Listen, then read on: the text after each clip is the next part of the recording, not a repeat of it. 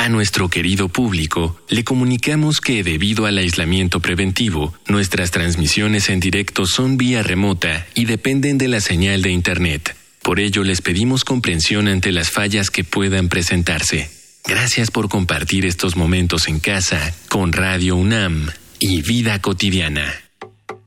Radio UNAM y la Escuela Nacional de Trabajo Social presentan una serie interminable de causas y consecuencias, de cómo y por qué de problemas y soluciones. Eso es la vida. Vida cotidiana. Sociedad en movimiento.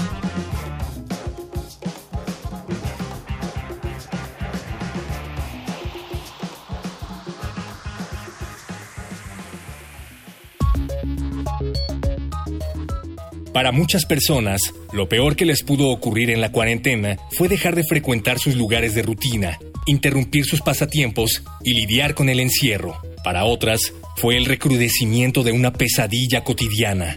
Desde el inicio de las medidas de distanciamiento social, se registró un aumento en las denuncias por violencia doméstica. Una gran cantidad de mujeres debían evitar el peligro del virus en las calles para encerrarse con el peligro de vivir con sus agresores. Una de las respuestas más efectivas a este tipo de maltrato fueron los refugios para la mujer. Desde 1993, cada 25 de noviembre se conmemora el Día Internacional de la Eliminación de la Violencia contra la Mujer, la cual se define como todo acto que tenga o pueda tener como resultado un daño o sufrimiento físico, sexual o psicológico para la mujer.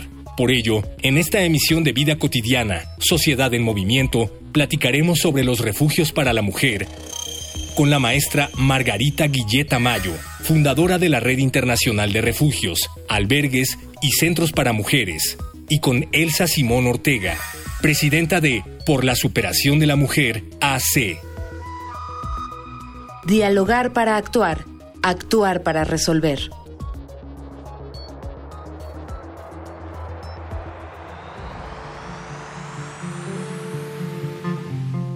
Muy bonita tarde, yo soy Ángeles Casillas y de verdad les agradezco como siempre. Hace dos días hay, hay, un acontecimiento muy importante, hace dos días se conmemora justamente el Día Internacional de la Eliminación de la Violencia contra la Mujer. Justamente hoy quisimos no dejar pasar esta fecha tan emblemática y reflexionar acerca de una de las iniciativas, entre muchas más, que existen para apoyar esta erradicación de la violencia y son justamente los refugios para las mujeres. Vamos a hablar qué es un refugio, porque es importante y actualmente cómo están trabajando en estos momentos tan complicados de pandemia. Pero antes, por favor, alguna pregunta, alguna duda, sugerencia de tema, anoten las diferentes formas de comunicación con nuestro programa.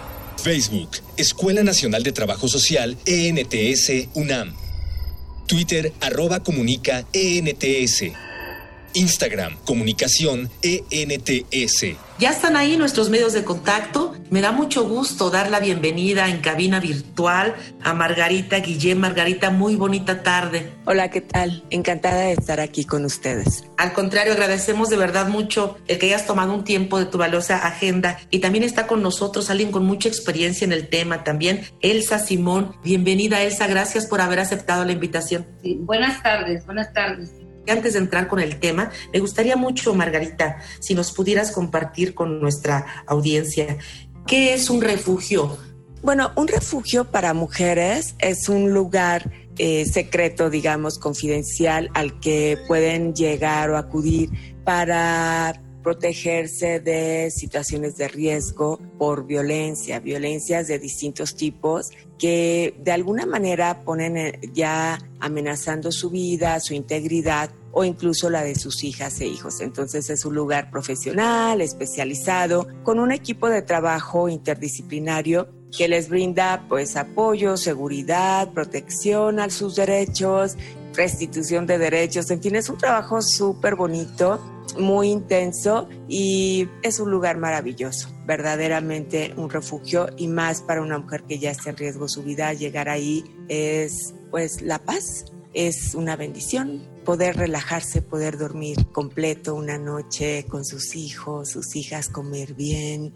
Es un lugar de acogida, de acompañamiento. Eh, Margarita, y esto que nos señalas de este lugar de acogida, este lugar donde se les brinda distintos apoyos, evidentemente siempre resulta una respuesta positiva por parte de, la, de las organizaciones de la sociedad civil. No obstante, este, evidentemente hay una situación también complicada que tiene que ver con la insuficiencia de estos espacios, pero también con estos momentos de, de pandemia, de confinamiento. ¿Cómo estamos? ¿Cuál es la situación de los refugios en la frontera de nuestro país? Si nos puedes apoyar, Elsa, en tu experiencia, ¿cómo lo visualizas? Pues desafortunadamente la frontera, la frontera sur, la frontera olvidada, pero es una, una frontera muy importante porque por esta frontera entra mucha migración. El año pasado y este año hemos visto que vienen hasta de otros continentes. Entonces, la migración pues es constante,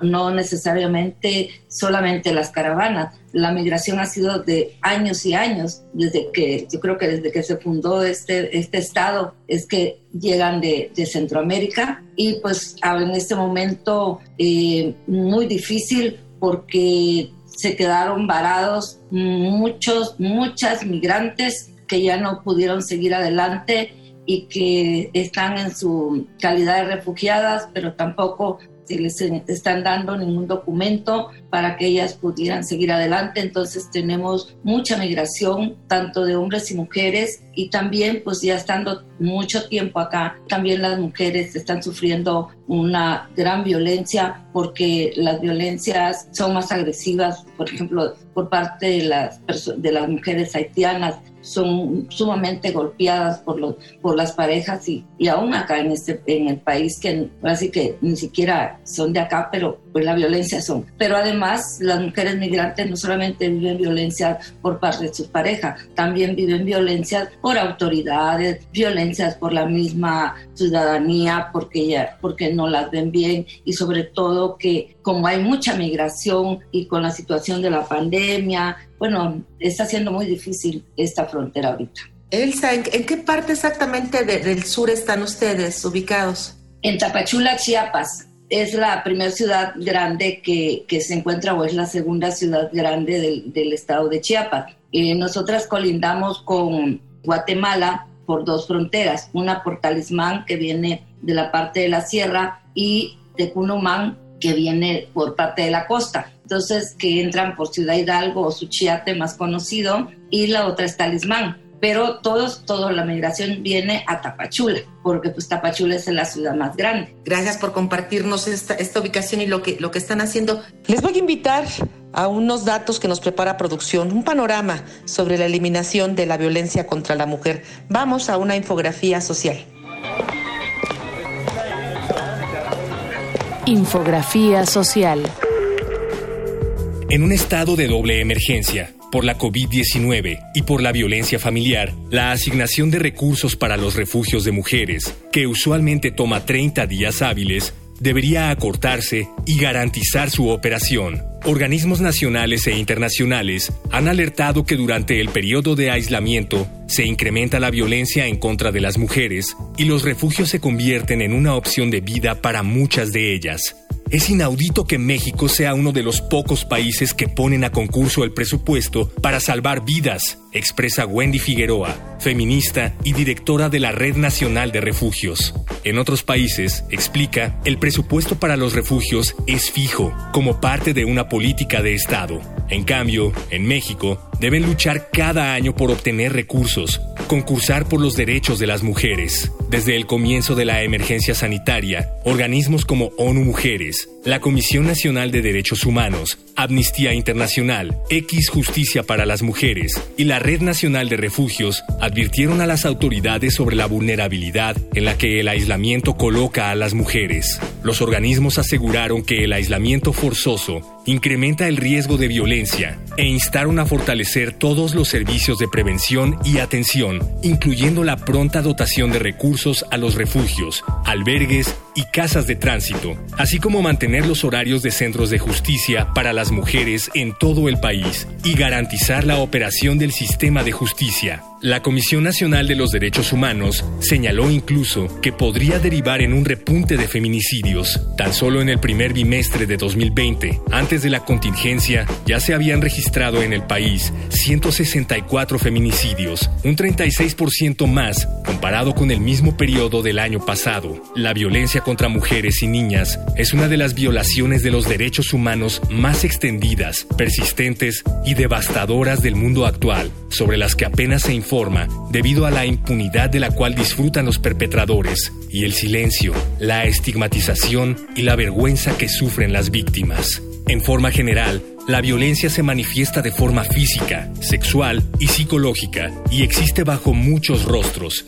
Violencia por un compañero sentimental, violencia sexual y acoso, trata de seres humanos, mutilación genital y matrimonio infantil. Margarita, desde tu punto de vista, ¿cuáles serían, tu experiencia, las principales afectaciones derivadas justamente de estos momentos de confinamiento, de pandemia? Pues fíjate que nosotras hemos logrado identificar en esta red internacional de refugios y casas de acogida que ha habido varias complicaciones que son comunes en los países. Al principio, por ejemplo, era si las mujeres decidían lanzarse a caer en manos de un enemigo que no conocían, que era COVID-19 y que amenazaba la vida, o quedarse con uno que ya conocen, pero estar en casa y que pues mal que bien han ido sobreviviendo a eso. En algunos países y ciudades de México, lo primero que hubo fue un silencio, como que no estaban reportando las violencias, había miedo, había mucho susto, digamos. Más adelante pudimos ver que entre las otras cosas era todo lo contrario, empezar a hablar de la violencia, buscar, llamar. Pero con el confinamiento, tener al agresor cerca, quienes conocen el ciclo de violencias familiares y eso, pues saben que una de las cosas más importantes es controlar a la víctima, con quién habla, con quién no habla, si pide ayuda, no, poder estar este, generando miedo, etcétera. Entonces eh, nos dimos cuenta que una de las cosas era que no podían acceder a los mecanismos que teníamos para ellas. No podían hablar por teléfono, ya no tenían que salir a la escuela, ya se habían acabado las actividades que no eran esenciales, las cerraron, entonces no había como pretexto para salir y pedir ayuda. Y entre muchos de los servicios que se cerraron, se cerraron servicios de atención que no fueron en la mayor parte de los países declarados como esenciales. Entonces fue una caída del sistema de atención por parte de los países y una sacudida muy fuerte para los servicios de sociedad civil. De inmediato pues nos pusimos manos a la obra y, ve, a buscar alternativas, ¿no? Pero hay grandes desafíos todavía que a varios meses de la pandemia, más de seis meses, más de medio año de la pandemia y muy cerca de concluir este 2020 que ha sido crítico, un parteaguas en nuestra historia del siglo XXI. Creo que todavía no logramos reincorporar todas las cosas. Hay muchos desafíos, por ejemplo, si te llega una víctima con COVID o no, hacer el doble chequeo de violencia familiar y, COVID, el miedo a veces por parte del equipo de trabajo, las usuarias, el miedo a salir al COVID, muy complejo, verdaderamente, pero hemos logrado avanzar en los desafíos. Eso sí, te lo digo, que mis respetos y mi admiración a gente como Elsa, que está luchando impresionantemente, por ejemplo, en la, en la frontera. El racismo se exacerbó, en fin, y a otras colegas que lo están haciendo genial, a veces incluso sus equipos con, con COVID. Sí, podemos seguir, seguir eh, conversando acerca de ello. Hay un material muy interesante justamente con datos de esta temática vinculados con la violencia contra la mujer. Les invito a un segmento que se llama Voces en Movimiento. Voces. Voces en movimiento. Hola, ¿qué tal? Soy Wendy Figueroa, psicóloga feminista y directora de la Red Nacional de Refugio. Los refugios para mujeres en situación de violencia y sus hijos e hijas tienen la principal función de brindar un espacio de protección para aquellas mujeres que lamentablemente están viviendo en casa una situación de violencia, que no tienen redes de apoyo y que su vida y muchas veces las de sus hijos e hijas están en riesgo. Son un mecanismo que están contemplados en la Ley General de Acceso a las Mujeres a una Vida Libre de Violencias. Es importante decir que bueno, nuestro modelo de la Nacional de Refugios contempla precisamente los centros de atención externa, las casas de emergencia que son muy importantes, son aquellos espacios donde una mujer sale de forma inmediata sin haber todavía tomado la decisión de ingresar en refugio, pero que requiere pasar una noche segura, tranquila, informada, con orientación para saber qué desea hacer y realizar su proyecto de vida. Y también otro de los mecanismos que tenemos en la Red Nacional de Refugios y que forma parte de los refugios, es decir, es todo este modelo articulado, son las casas de transición. Son ese espacio previo a hacer su independencia y aplicar todo lo aprendido en el refugio o en el centro de atención externa. Son espacios de restitución de derechos donde ponen en marcha su ciudadanía.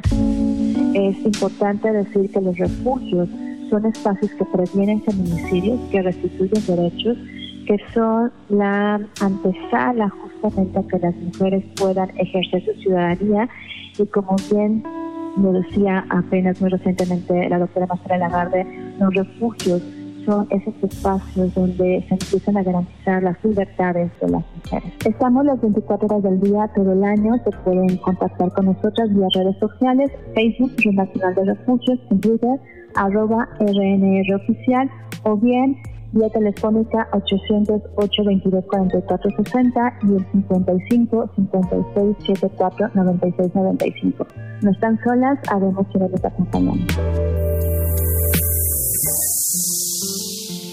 Regresamos ya de estos testimonios y estamos platicando de los refugios para las mujeres. Evidentemente nuestras invitadas con toda la experiencia nos podríamos pasar aquí mucho tiempo identificando toda la problemática que se ha exacerbado justamente por, principalmente lo identifico por el cierre de los servicios de atención, entre otros más, ¿no?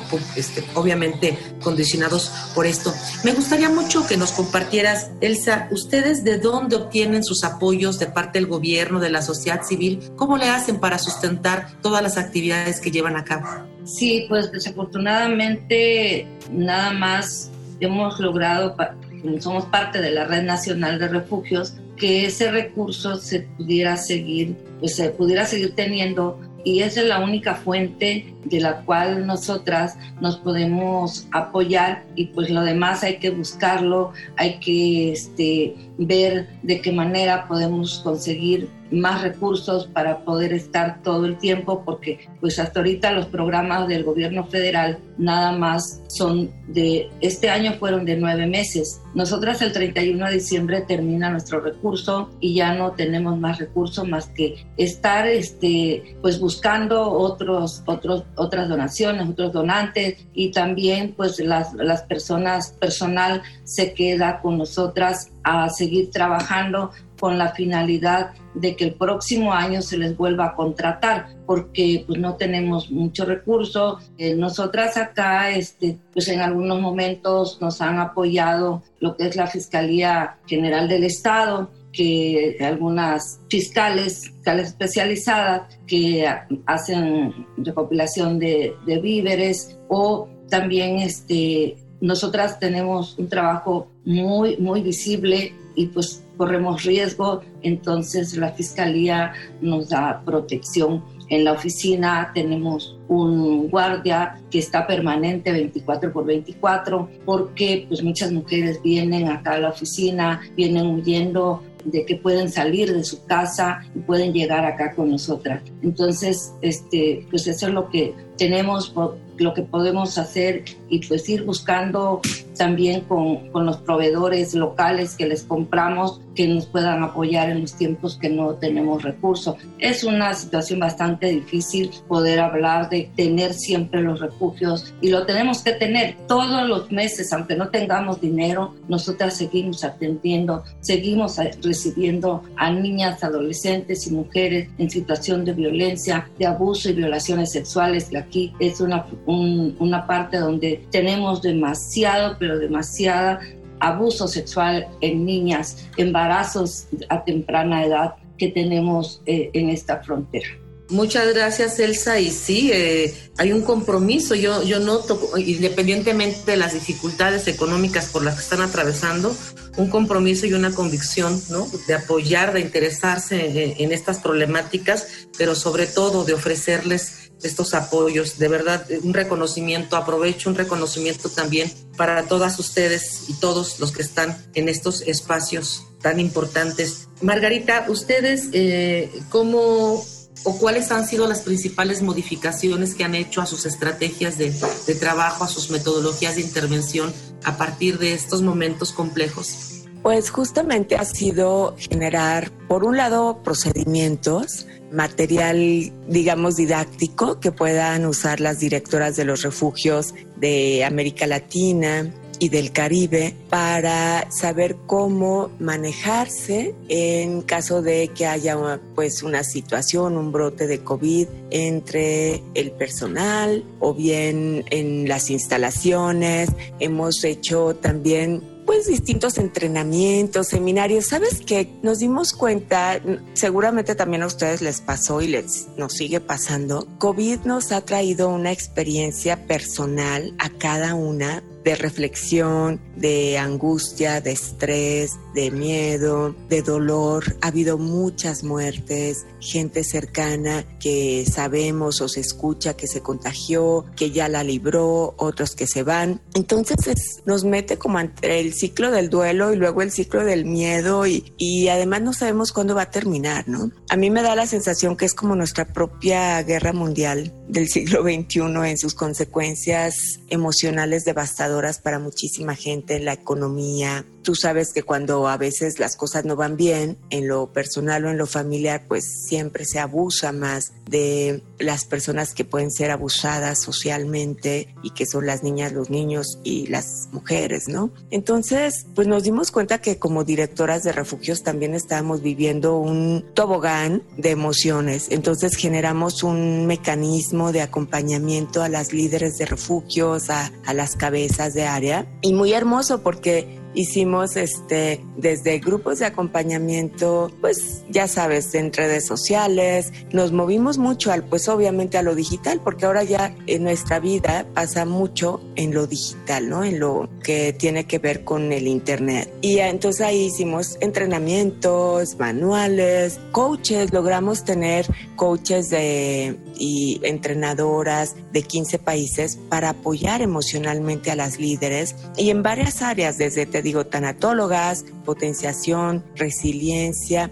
Generamos incluso un manual para sacar como líderes lo mejor de nosotras mismas ante esta adversidad, porque nosotras por primera vez estábamos con un enemigo similar lidiando que nuestras propias usuarias, ¿sabes? Ellas muchas veces están lidiando contra un agresor y a veces ese agresor o ese riesgo que la usuaria enfrenta se traslada a la directora o al equipo que le está apoyando. En ese sentido empiezan a compartir niveles de riesgo por el nivel de peligrosidad de los agresores. Pero aquí el riesgo era inminente e indistinto e invisible. Entonces todas estamos jugando el mismo riesgo entonces eh, fue cómo bajarle dos rayitas al miedo para atender, cómo generar protocolos de cómo atender adecuadamente, por ejemplo, las trabajadoras sociales, pues fundamentales, ¿no? Cómo hacen el doble screening, cómo hacen la doble medición cuál es la violencia de género que está viviendo y en qué momento me, me, importa más ver rápido cómo está la situación de violencia o ver rápido cómo está la situación de COVID, con la que viene el nivel de riesgo de haber estado en contacto con alguien de COVID y tomar las medidas. Y lo más importante que hicimos es generar también lineamientos éticos para que las chicas de trabajo social, el personal, el equipo de trabajo, sepa cómo actuar si el caso es positivo de COVID, porque no tenemos derecho a compartir la información ni a señalarla.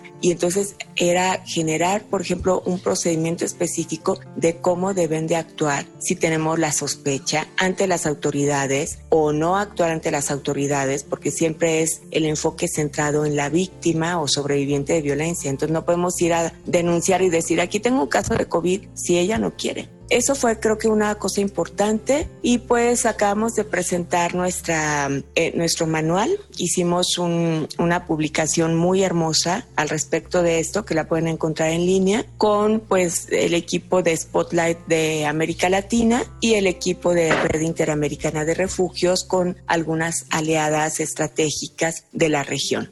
Margarita, esta publicación en línea, eh, ¿cómo, la, ¿cómo la puede encontrar nuestra audiencia? ¿Cómo, cómo está nombrada? ¿En, qué, ¿En qué formato está en línea? Claro, sí, está en formato de PDF y de publicación digital. Incluso los entrenamientos, si ustedes quieren entrar al programa de acompañamiento, todos los entrenamientos están en la página de Facebook abierta de RIRE y en la página de Red Interamericana de Refugios, en nuestra página web, ahí pueden encontrar los seminarios, los resúmenes incluso de este tipo de manual de acompañamiento para el fortalecimiento emocional de los equipos de trabajo que dan atención a víctimas. Y ahí mismo pueden encontrar tanto nuestra página de Red Interamericana de Refugios, que es www.rirered.org. Se escribe R-I RE. También lo pueden encontrar en la página de ONU Mujeres Regional para América Latina y el Caribe o en la iniciativa Spotlight. Es muy fácil porque estamos ahorita justo en una campaña de difusión y de promoción de estas publicaciones. Me pueden escribir también a mi correo electrónico margaritaguille.gmail.com o en las redes de Twitter y que es rireglobal.org pues de verdad un reconocimiento por toda esta labor tan importante, eso que tú señalas, el manual para líderes, el apoyar emocionalmente también a los líderes. De verdad, Margarita, muchas, muchas felicidades y te agradezco mucho que hayas estado con nosotros aquí en el programa. De verdad, muchas gracias. Me gustaría mucho que pudiéramos cerrar, se puede, Elsa, algún mensaje para las personas que nos están escuchando, algún mensaje de cierre al programa Sí, claro, decirle a las mujeres que no están solas, que cuentan con nosotras. Eh, nosotras tenemos redes de, de, apoyo, tenemos la Red Nacional de Refugio, como ya lo dijo la maestra Margarita, la RIRE, que también nos, nos ayuda mucho, nos hemos ayudado, aunque de, de frontera, ahora sí, de país a país, con la RIDE hemos hecho acompañamientos de allá para acá y de aquí para allá. Entonces, esto tenemos un trabajo, como ya lo dijo la maestra Margarita, eh, muy avanzado y pues una de las cosas es que los trabajos que hacemos es confidencial, son espacios donde nosotros les podemos ofrecer a las mujeres y también ofrecerle a las mujeres que no están solas, que les estamos acompañando, que hagan un alto a la violencia, porque las violencias matan, las violencias van, es progresiva y llega el momento pues que hay feminicidios y pues las organizaciones como los refugios evitamos feminicidios. Obviamente agradecer a quien hace posible en producción nuestro programa, Miguel Alvarado, nuestro productor, en la información Carolina Cortés y Georgina Monroy, a la maestra Araceli Borja y Mónica Escobar por la coordinación y apoyo técnico. Yo soy Ángeles Casillas. Muy bonita tarde. Vida cotidiana es una coproducción entre Radio UNAM y la Escuela Nacional de Trabajo Social.